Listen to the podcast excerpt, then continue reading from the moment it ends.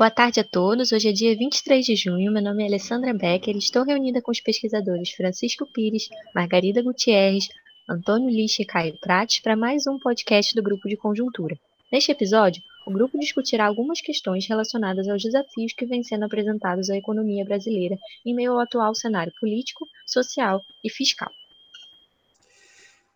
Bom, quando a gente tenta analisar a conjuntura hoje, a gente tem, é, digamos assim, dois, dois é, horizontes temporais. Né? O horizonte de curto prazo, digamos, até o, o final desse ano, já está dado. Né?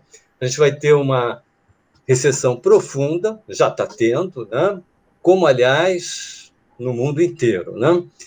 E ela pode ser um pouco mais profunda do que estamos pensando se tiver uma segunda, se houver uma segunda onda, né? Ou um pouco mais suave até, se a partir de agora, indo para o segundo semestre, com a, epidemia em declínio, se houver isto, né? Se não houver essa segunda onda. Agora, isso está dado. Agora, quanto ao futuro, 2021 em diante. Então, estamos falando para coisa, é, digamos, daqui a seis meses para frente, né?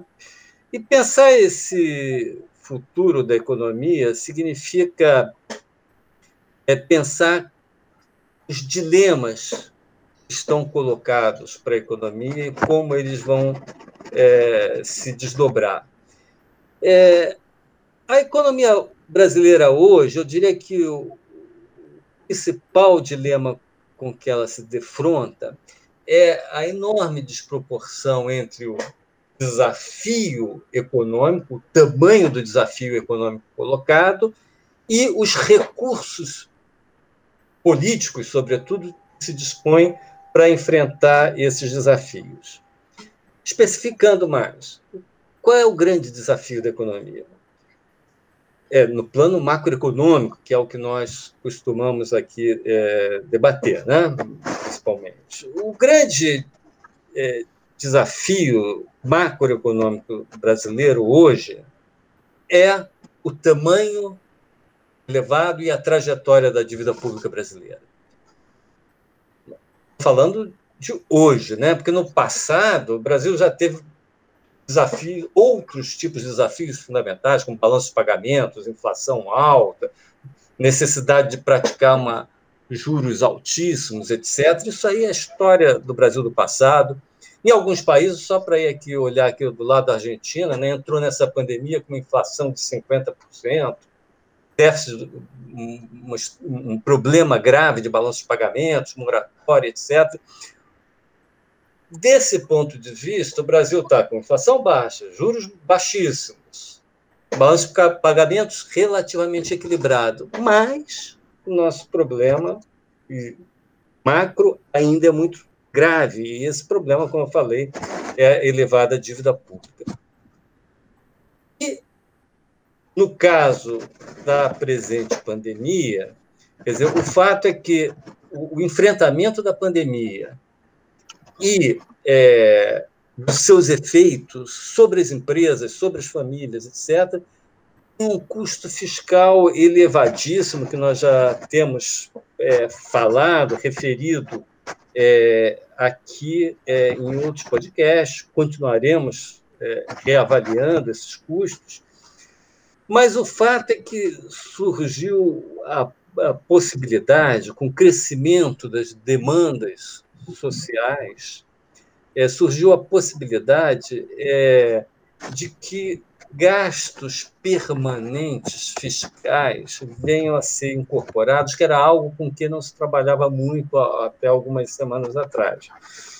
É, se esses gastos adicionais, esses eventuais gastos permanentes adicionais, não forem compensados por reduções em outros gastos, ou por aumento da carga tributária, é, nós poderemos estar contratando um descontrole da, da evolução da dívida pública nos próximos anos, e aí, neste caso, nós teremos consequências que não são imprevisíveis, são, são muito fáceis de se prever. É, então, para lidar com um desafio desta ordem de grandeza, seria necessário, mais do que a capacidade técnica né, do, da equipe econômica para formular saídas, as políticas, as reformas requeridas, etc. É necessário também governabilidade, isso é, capacidade política para liderar, gerar consensos, aprovar politicamente aquilo, eh, usando aqui, parafraseando o Mário Draghi, né? conseguir fazer o que quer que seja necessário para é, responder a este desafio da fiscal e da dívida pública. Em suma, mas hoje a gente olhando, dada essa enorme distância que nesse momento específico parece existir entre o tamanho do desafio a capacidade política para enfrentá-lo, a gente conclui o seguinte, que pensar nos desdobramentos do cenário possível, do cenário político, possivelmente é, digamos assim, o fator mais importante para pensar também os diferentes cenários econômicos para o futuro a partir do ano que vem. Nós aqui no nosso grupo fizemos uma discussão prévia de, desse tema, né?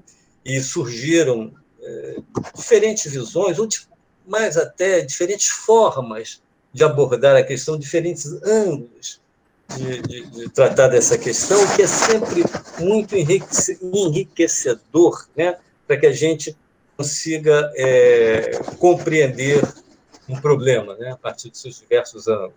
Então, vou tentar reproduzir isso aqui do nosso podcast, para as pessoas que estão nos ouvindo ou vendo, se for no YouTube, é, e vou pedir, então, que cada um é, aqui presente é, tente se posicionar aqui, ou tente olhar por, pelo seu ângulo, por, pelo seu ponto de vista, essa questão, esse é, essa questão é, tão importante que eu coloquei aqui é, nessa introdução. Lixa, se você puder começar aí. Tá bom. É, mais que eu apresentar uma visão clara, que eu não tenho, sobre esse desdobramento, gostaria de, de ilustrar com alguns números ah, o, os pontos que o Francisco Eduardo levantou. Nós tínhamos no final do ano passado uma relação dívida bruta PIB de 75,8% do PIB, não? quase 76%. Provavelmente este ano teremos um déficit nominal de 16% do, do PIB, e por outro lado teremos uma queda do, do PIB de quase 6 ou 7%, o que deve significar que no final do ano a relação dívida-PIB deve estar em quase 100%. Tá? Então, temos um aumento substancial da dívida pública, que é um ponto que o Francisco Eduardo levantou. O outro ponto que está colocado é que o auxílio emergencial de 600 reais, que está sendo dado é, no momento por três meses, mas que pode ser prorrogado, significa um, é, gastos mensais, uma transferência mensal de renda para as famílias da ordem de 50 bilhões de reais. A gente tem um Bolsa Família que é 2,5 bilhões de reais por mês. Tá? E juntando os outros programas, podemos dobrar esse valor. Mas dobrando esse valor são 5 bilhões de, de reais contra quase 50 que é o auxílio emergencial. Isso que o Francisco Eduardo estava colocando como pressões adicionais que a gente vai ter na área de, de política social. Passar de ter uma transferência durante alguns meses de 50 bi para voltar ao patamar anterior de 5. Tá? Então, é, imaginamos que alguma parte é, desse aumento temporário possa ser estendido durante um período mais de tempo. Mas a nossa dívida pública já vai estar no final do ano, digamos, beirando 100% e em uma trajetória que nos próximos anos deverá continuar crescendo. Tá? Então, isso coloca a, a economia brasileira. É, é, é, claro que esse problema da, da, da, expansão da dívida vem desde 2013, então não é um tema novo. Tá? É um tema. O problema é que agora aparece uma necessidade de busca de novo espaço fiscal por causa das pressões sociais que surgem como consequência do que aconteceu agora de, durante a, a pandemia. E coloca a, a economia brasileira, a, as contas públicas brasileiras, numa espécie de fio da navalha, não? É, trajetória bem estreita, sendo estreita, pela qual ela vai ter que é, andar. Por um lado, as demandas sociais é, de aumento, e por outro lado, o controle da trajetória esperada, futura da, da dívida pública. Para isso, que o Francisco Eduardo levantava, a necessidade de coordenação ou capacidade de estabelecer estratégias viáveis, politicamente e economicamente, tá? de adequar, conseguir colocar essas novas demandas sociais num cenário fiscal cada vez mais apertado. Tá? Então, é, é, claro que a grande dúvida é saber se vai existir essa capacidade de estabelecer essa estratégia política. Tá? A única vantagem que a gente que eu vejo é, que podemos ter nos anos seguintes, nos próximos anos, é que existe uma grande liquidez internacional e deve continuar existindo. Se existir novos afrouxamentos quantitativos lá fora, devemos ter uma liquidez enorme que vai é, sustentar de alguma forma a colocação dessa dívida pública. Tá? Isso vai ser um, uma espécie de triunfo, segurança, se a gente tiver esse cenário benigno, como falava antigamente o nosso Banco Central. De resto, o, a, as condições estão cada vez mais apertadas. Margarida, a sua Bom, visão desse problema. Então, deixa eu complementar um pouco aqui né, com as minhas ideias sobre essa questão.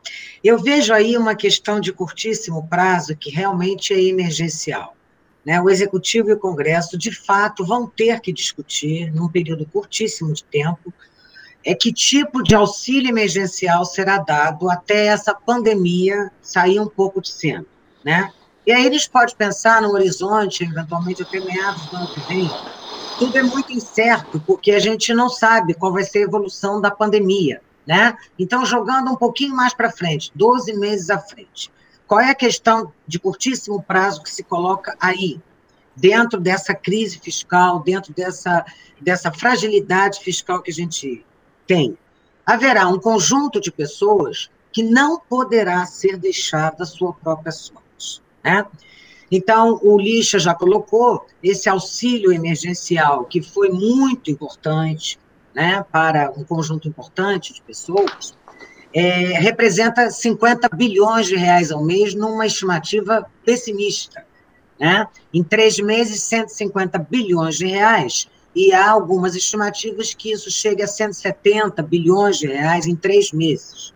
Mas também tem algumas coisas que a gente tem que agora começar a ponderar. Né? Isso foi dado por três meses. Mas há umas suspeitas, e ainda não tem nada muito certo em relação a isso, porque não deu tempo de checar, que 40% desses recursos tenham chegado nas mãos de pessoas que não era para ter chegado lá. Então, o número de fraudes que tem aí, outro dia eu via esse, essa estimativa, não é nada oficial, que o governo ainda não conseguiu se preparar e verificar de fato quem roubou o erário público. Mas se essa estimativa está correta, 150 bilhões de reais em três meses já caem para 90 bilhões de reais em três meses. Né?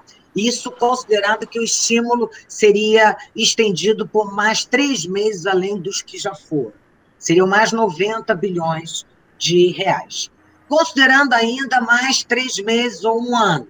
Então, a gente pode começar a fazer algumas contas de que 90 bilhões de reais em três meses, 186 e 360 em 12 meses à frente. É uma cifra muito alta, mas também a gente tem que considerar que eventualmente será menos do que 360 bilhões de reais. Por quê? Porque tem pessoas nesse grupo que não estão no foco daquele conjunto mais vulnerável ao qual a gente está o tempo todo se referindo são aquelas pessoas que, de fato, não têm condições no mercado informal de trabalho de garantir um mínimo de sobrevivência, que isso a pandemia, a pandemia nos mostrou. E tem miseráveis e miseráveis, né? não é só o informal. Então, na verdade, pode ser que o executivo e o Congresso tenham sim que lidar com essa questão. Agora, sempre com a ideia de que mais 12 meses de gastos adicionais tem que ser absolutamente temporários. E, na verdade, essa cifra, que parece tão grande hoje, ela pode ser bastante reduzida. né, considerando que muita gente recebeu sem precisar, inclusive considerando que teve muita gente que teve um aumento de renda. E não era para isso que esse auxílio foi feito. Né? O auxílio foi feito para tentar segurar um mínimo e não para dar um aumento de renda. E a gente tem notícias de que muitas pessoas simplesmente tiveram um incremento de renda. Então, eu acho que a gente vai ter que pensar nisso. Né? E é difícil, não é fácil, exige arte, exige números, existe um cadastro único de trabalhadores que, de fato, represente aquele universo que a gente está querendo focar, e existem as fraudes.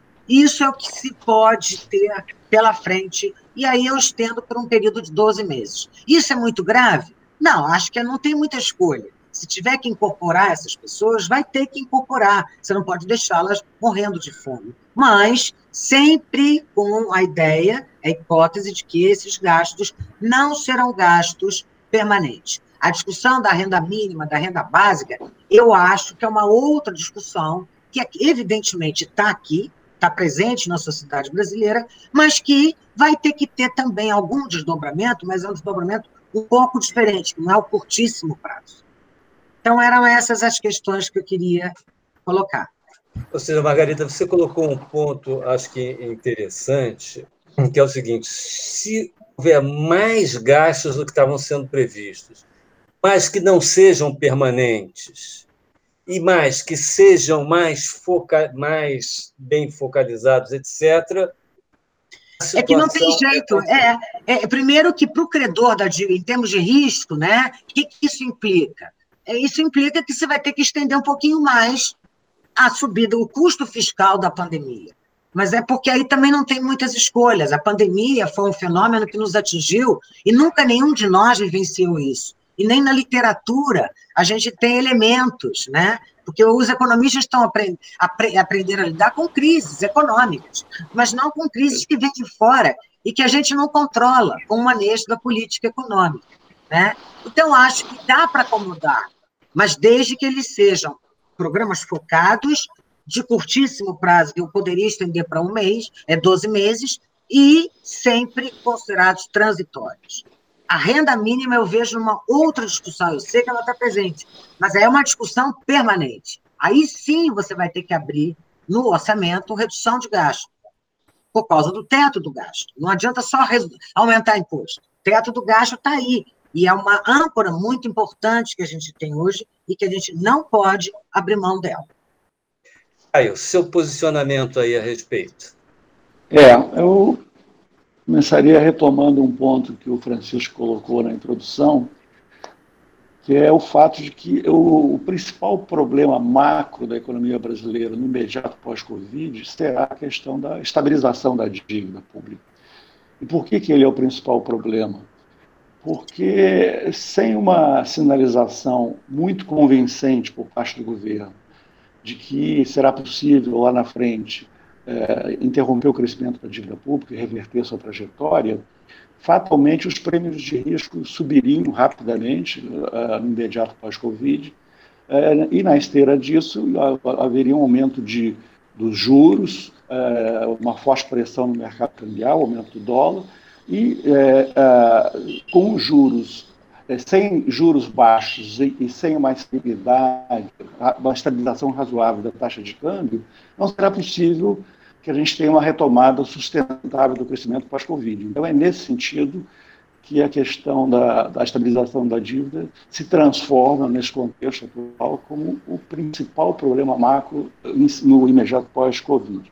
Toda a questão é que essa estabilização da dívida ela vai exigir uma redução do déficit primário, que esse ano deve ficar ao redor de 12% do PIB, para perto de zero em um horizonte de tempo de poucos anos o que é um, um imenso desafio.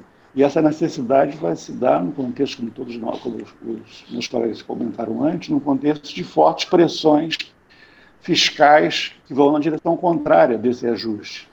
É, pressões fiscais eh, de vários tipos, que vêm na esteira, na verdade, da crise econômica e social gravíssima produzida pela Covid. É, um, uh, pressões fiscais, por exemplo, no sentido de ter um programa de renda mínima permanente, é, é, uma abrangência uh, e, e, muito mais robusto, mais abrangente que se tem hoje o Bolsa Família, por exemplo, pressões por renúncias tributárias para aliviar a situação financeira de muitas empresas que continuarão numa situação muito difícil pós-Covid, por herança do que aconteceu nesse período da Covid, e assim por diante. E a questão aí, como já foi colocado, é, é a questão é, da se a fragilidade, se a, de um presidente politicamente tão frágil como temos hoje no Brasil terá condições políticas e mesmo vontade política dele para liderar um processo de retomada da austeridade fiscal e de reformas que são vão ser absolutamente necessárias para viabilizar esse ajuste fiscal estrutural. Essa é uma grande indagação.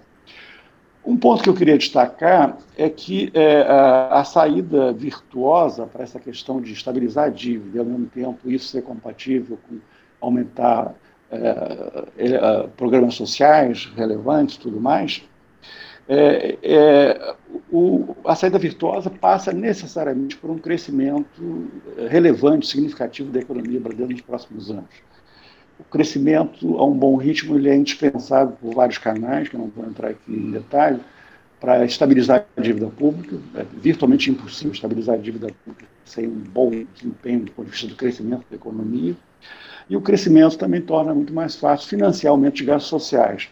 Além disso, o próprio crescimento é em si uma política social muito efetiva a médio e longo prazo, pelo fato de que um crescimento relevante se traduz numa elevação da renda per capita da população, que é uma variável crucial para a melhoria das condições de vida da população. Então, é, é, é, o fato é que, é, sem crescimento, por melhor, por mais efetivo, mais é, relevante que sejam programas sociais, o efeito dele social será sempre modesto, se, se ele não vier acompanhado de crescimento. E pior ainda, se a elevação dos gastos sociais vier num contexto formal desenhada e acompanhada de uma piora do desempenho fiscal, que, que eventualmente precipite o, a jogar a economia brasileira numa recessão, os resultados que vão ser colhidos com um programa social desse tipo é o oposto pretendido, vai ser uma piora das condições de vida da população.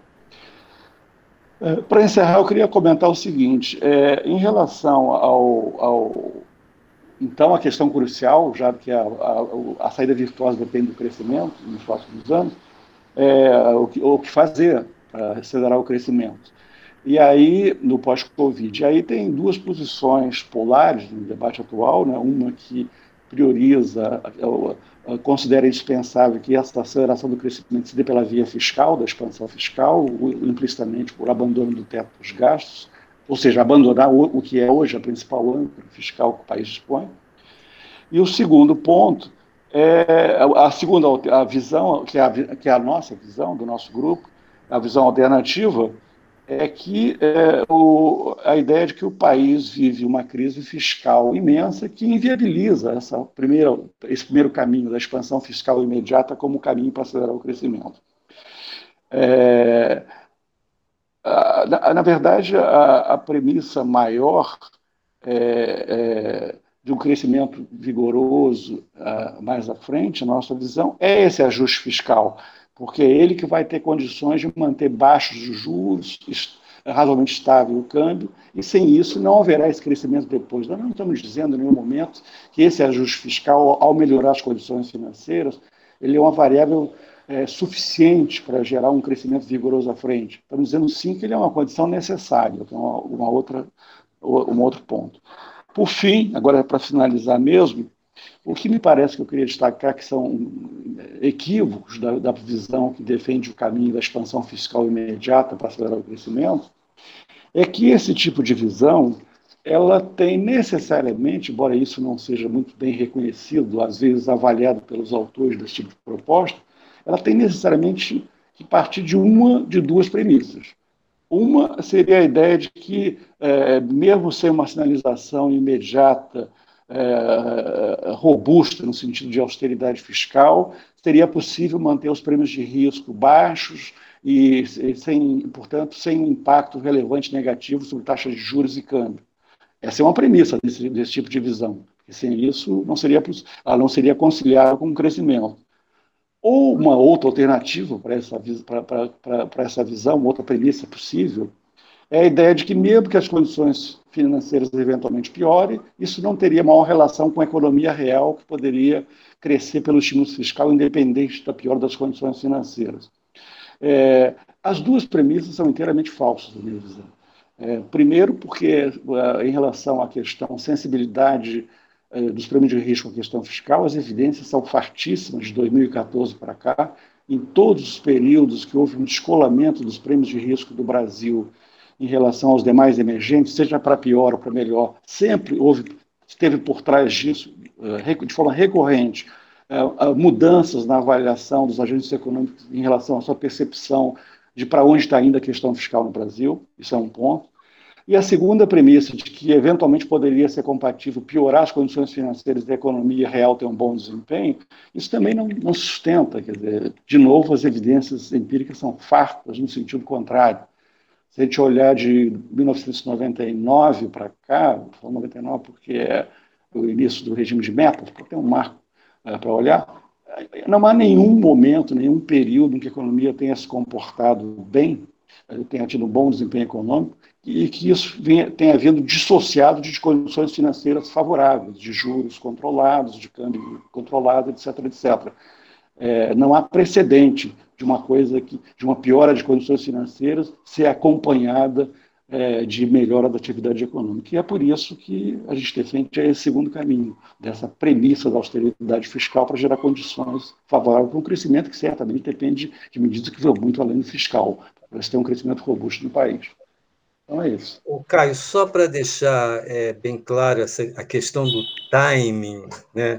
Quer dizer, quando você está discutindo sobre é, retomada do ajuste fiscal, etc., qual é o que está na. Pós-Covid. Pós-Covid. Bem, é, pós-Covid, depois de é, passar é, dessa conjuntura. Agora não é, agora é o momento contrário, da expansão fiscal para proteger as empresas e as famílias, os vulneráveis, etc., os empregos. É, estamos discutindo a questão do que fazer no pós-Covid para a economia retomar o crescimento em base sustentável. Muito bem, ficamos por aqui. Nosso próximo podcast será na terça-feira que vem. Até lá.